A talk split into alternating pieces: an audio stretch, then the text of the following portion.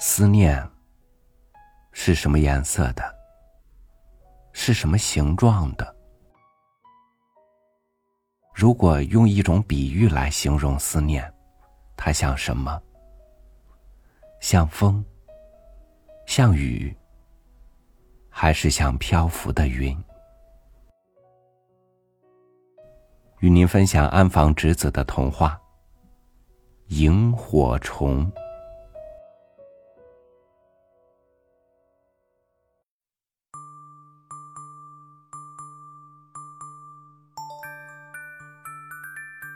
现在，火车站正是点灯的时候。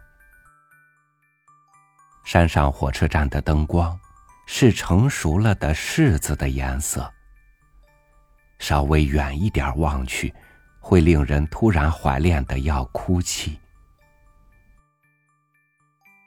车站上，长长的货车像睡着了似的停着，已经有一个小时不动了。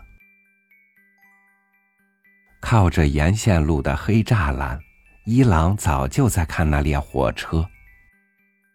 那关闭的黑箱子里，究竟塞进了些什么呢？也许那儿装着想不到的耀眼的好东西。瞧，像那个时候的箱子。伊朗想起最近在文娱演出会上。看到的变戏法的箱子，变戏法的箱子一开始是空的，可是第二次打开时，却舞起漂亮的飞雪般的花儿，还洒到了客座上。了不起啊，哥哥，是魔法呀！那时，妹妹毛子抓住一郎的胳膊，尖声说。什么魔法？是安着装置呢。一郎像大人似的侧着脸，可是毛子早对变戏法入迷了。我想要那样的箱子。用大眼睛出神的瞧着，毛子嘟囔着说：“毛子昨天去了东京。”他穿上了崭新的白衣服，乘上傍晚开动的列车，要过继到东京的伯母家去。哥哥，再见！在检票口那儿，毛子不停的挥起小手，就像到临镇去玩那样的欢跳。不过，再见的话里带着寂寞的音响。毛子，好好的过呀！妈妈整理了毛子的帽子，村人们也向毛子说了亲切的告别话。只有一郎直挺挺的站着，望着结在妹妹白衣服后面的大缎带。结成蝴蝶结的缎带越来越远，最后被吸进客车里，然后。列车咕咚的一动，像滑行似的离开了车站。现在，一郎靠着线路边的黑栅栏，目送长长的货车，像昨天的客车一样，缓缓的离开了车站。到如今，一郎却想哭了。他睡了一个晚上。又在黄昏来到时，才终于弄明白了，唯一的妹妹到远方去不再回来这件事，是真的。往常这个时间，一郎和毛子两人在等妈妈回来。五岁的毛子肚子一直饿得哭，他哭的把抱着的洋娃娃、布娃娃都扔掉了。每天，每天，老看着妹妹可受不了。一郎曾经想过好多次，可是没有毛子的夜晚，更觉得受不了了。在傍晚像洞穴一样的家里，自己一人抱膝呆呆坐着，是这样不愉快和寂寞。现在，毛子大概在特别耀眼的城镇，吃着美味食物，玩着美丽的玩具吧。突然，无限的悲哀。使得他胸疼，他满含着眼泪。长长的货车离开车站后，在那边的站台上，夕阳的余晖正在流动。种在站台上的美人蕉的花，还在微微闪亮。这时，一郎看见站台的正当中有个奇怪的东西。那是行李，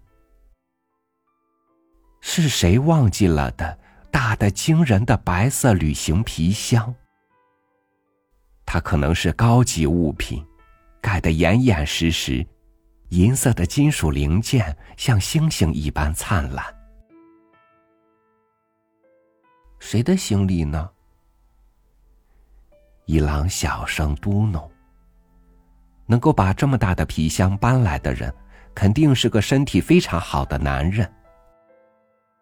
在站台上，一点也没有那样的人影，就好像刚才的货车给扑的放下来似的，皮箱被随便放着，睡在那里。一郎眨着眼睛，这个时候，他看见了直到现在没有进入眼帘的意想不到的东西。皮箱上面端坐着一个穿白衣服的小小女孩，像停在大树上的小鸟，又像一朵花蕾。女孩晃着耷拉的腿，似乎在等谁。一郎忽然感到遇见了毛子。这么说来，那女孩的头发什么地方像是毛子？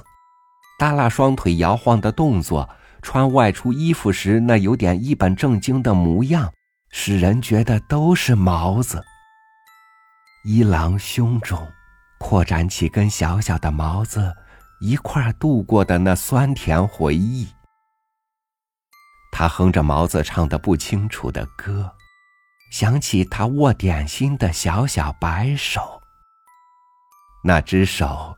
像蝴蝶一般灵活，而且任性。尽管如此，那女孩究竟在等谁呢？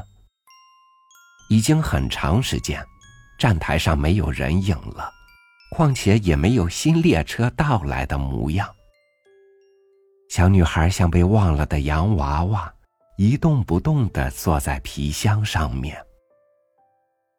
一郎想：他莫非是被遗弃了的孩子吗？生活困难的母亲和行李一起？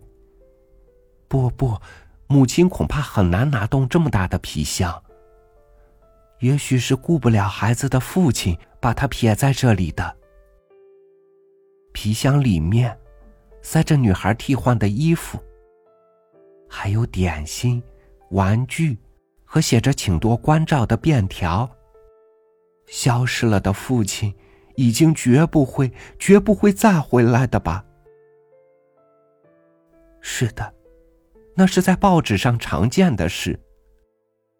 不过，在这样的山中车站，是不会轻易发生的事件。四周完全黑了，车站的灯显得更加明亮。一郎觉得自己似乎在望着奇异剧场的奇异舞台，沐浴着橙黄色的聚光灯光，那女孩也许马上就要唱歌。刚想到这里，女孩飘然的从皮箱上跳了下来，接着敏捷的打开皮箱，皮箱啪的分成两半从里边飞出来的，啊！竟然是飞雪般的花儿，比文娱演出的戏法更奇妙，更美丽。对，那些花飞上黑暗的天空，立即像星星那样闪闪发光。那是萤火虫，皮箱里满装着萤火虫，成群的萤火虫从车站越过线路，闪闪灭灭的向一郎这边飞来了。一郎的心很快的跳了起来，他张开双手，叫道：“萤萤萤火虫！”萤火虫的光亮啪的扩大，那一个一个之中都浮出毛子的身姿，笑着的毛子，唱歌的毛子，睡觉了的毛子，生气的毛子，还有哭着的毛子，许多毛子。摇摇晃晃的，越飞越远，向东京的方向流去。一会儿，那仿佛是远处城镇的灯。那是毛子住着的城镇，霓虹灯还亮着，有高速道路的城镇，连地面下边也亮的城镇。喂！一郎不由得跑了起来。到那儿去，会见到毛子，会见到毛子。他这样想着，跑着。可是不管怎么跑，也追不上蓝色的光群。萤火虫们向上，向上的升去。不知什么时候，一郎是在满天星星的下面，一个劲的跑着。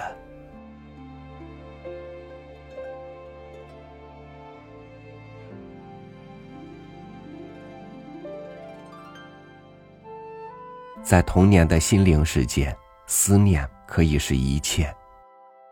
看见的是心之所念。